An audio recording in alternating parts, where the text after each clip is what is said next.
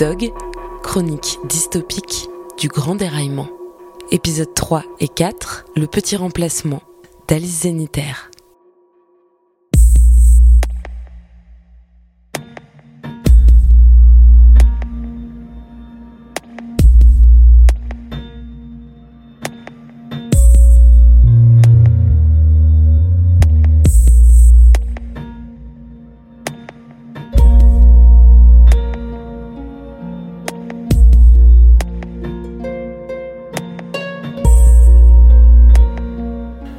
Il fait 12 degrés.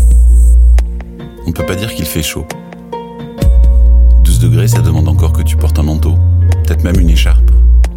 Et puis il pleuvine, alors ça donne l'impression qu'il fait froid. Les os, le cartilage, l'humidité dans les pieds, les éternuements.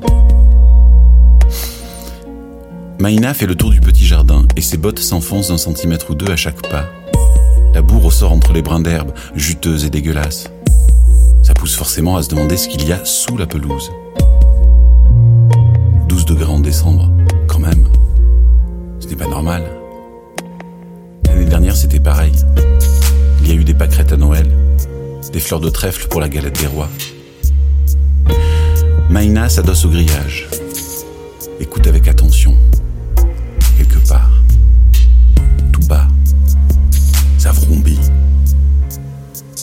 Elle espère encore que ça pourrait être des abeilles, même si, en décembre, des abeilles, ça ne serait pas normal non plus.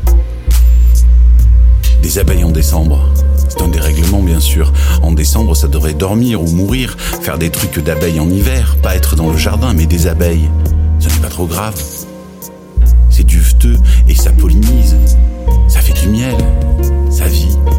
Ça vit. Des abeilles, ça va. Des abeilles, ça irait Maïna sait bien que ce ne sont pas des abeilles. L'année dernière déjà. Celle d'avant aussi. Ce qui se passe sous la pelouse, ce n'est pas juste la boue prête à remonter à chaque pression de ses bottes. Ce sont les œufs et les larves qui se développent tranquillement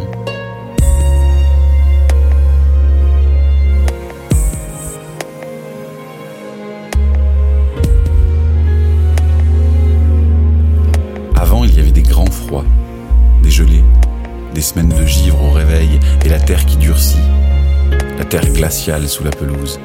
Ça crevait par milliers, ça mourait de froid avant d'éclore.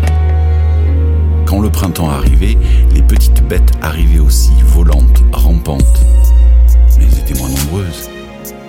Maïna pouvait partager le terrain avec elles. Vous êtes cent mille Je suis une. On devrait pouvoir s'entendre.